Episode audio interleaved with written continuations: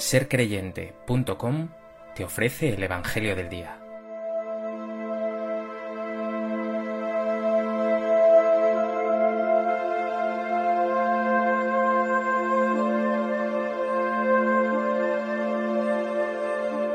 Del Evangelio de Juan.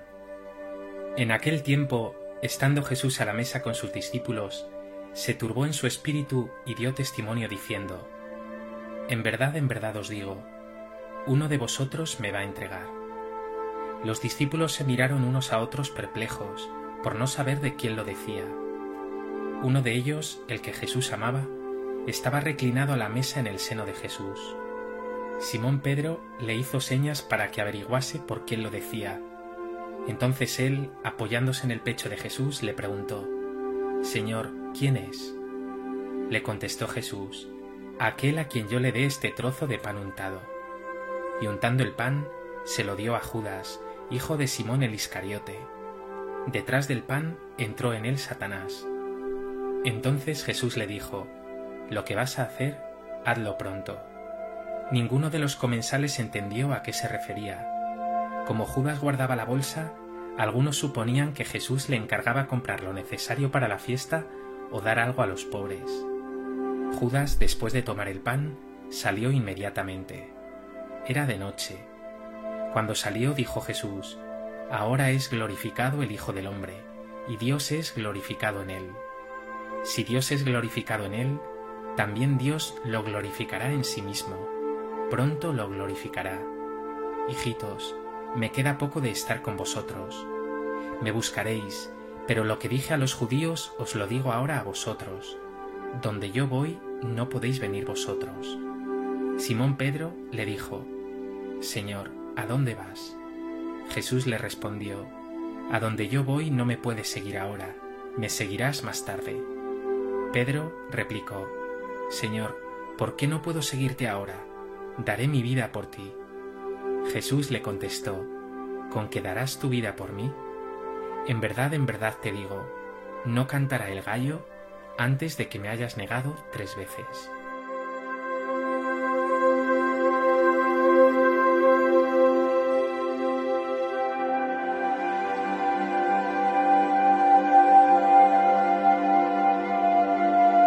En el Evangelio de hoy vemos a Jesús y a sus discípulos en los preliminares de la última cena. Una cena pascual judía tendría que estar atravesada de gozo, porque era la conmemoración de un acontecimiento salvador. Sin embargo, lo que vemos es dramatismo, perplejidad, estremecimiento. El amor de Jesús va a ser traicionado.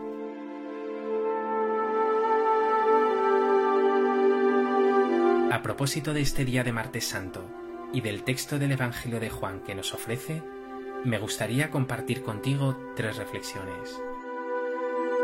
En primer lugar, lo que causa estupor ya desde el inicio del Evangelio es el anuncio que hace Jesús. Uno de vosotros me va a entregar. Es Judas, hijo de Simón el Iscariote. Jesús todavía tiene un gesto de distinción con él y le da un trozo de pan untado, pero ni siquiera un ofrecimiento así, de gran confianza y cariño, cambia los planes de Judas. Estos gestos del Señor con él no consiguen rehacer una amistad rota por la hipocresía, la ambición y el resentimiento de Judas, que seguramente esperaba que Jesús fuera un Mesías rey o político, y que se había sentido decepcionado por la paz y la humildad de Jesús, dispuesto a entregar su vida hasta el final. Entró en él Satanás, era de noche, son expresiones que indican que Judas elige vivir en tinieblas, que no ha querido acoger la luz de Jesús. Pero aún hay algo más.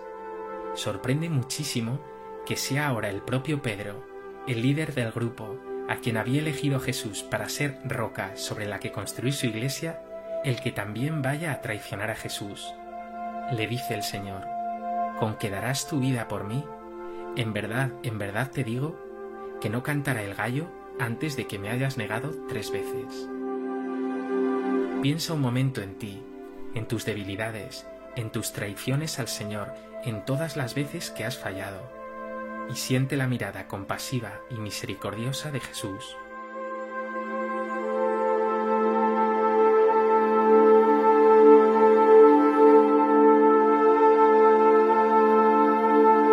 En segundo lugar, una consideración es cierto que Judas y Pedro fallan a Jesús, traicionan su amor incondicional. Pero hay entre ambos dos diferencias muy importantes. Una es el origen de su pecado. Pedro falla por debilidad, por miedo, pero ama al Señor. Judas falla por avaricia, por resentimiento, y no acepta reconciliarse con Jesús. La segunda diferencia es aún más importante y dramática.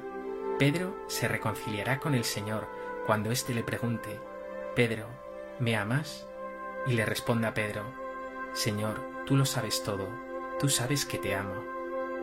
Judas, sin embargo, se ahorcará, morirá desesperado. No lo olvides, siempre hay lugar para la conversión, para la reconciliación, para rehacer tu amistad con Jesús. Pregúntate, ¿tienes que reconciliarte con Jesús tras haber fallado a su amor?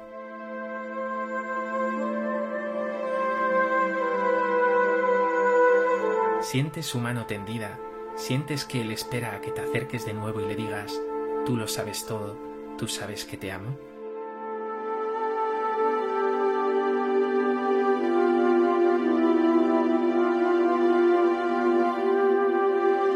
En tercer lugar, todo en el texto rezuma oscuridad y traición, pero hay un detalle que habla de confianza y de amor. Nos dice el texto, uno de ellos, el que Jesús amaba, estaba reclinado a la mesa en el seno de Jesús. Claramente se trata de Juan. Su amistad y confianza con Jesús es tan grande que en la cena está reclinado sobre el Señor. Es más, apoya su cabeza sobre el pecho de Jesús. Hoy tú también, a pesar de tu debilidad y de tu pecado, eres invitado a reposar tu cabeza sobre el pecho del Señor. Eres invitado a descansar en su regazo, a que sientas el latir de su corazón, a que aprendas a amar junto al corazón de Jesús.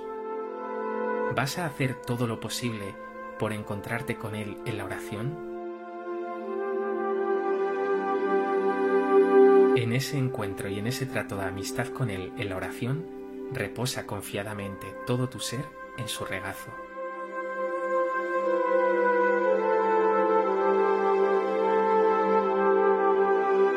Pues que este Evangelio te lleve a tomar conciencia de tu pecado, de tus fallos y traiciones, pero no para desesperar, sino para sentir la mirada misericordiosa de Jesús y reconciliarte con Él, y retomar una amistad profunda con el Señor. Señor Jesús, muchas veces te he fallado. Yo también, aun queriendo darlo todo por ti, te he negado. Pero sé que tú me perdonas me consuelas, me acaricias y me invitas a seguir a tu lado. Déjame Jesús que me recueste sobre ti. Déjame, Señor, que apoye mi cabeza sobre tu pecho.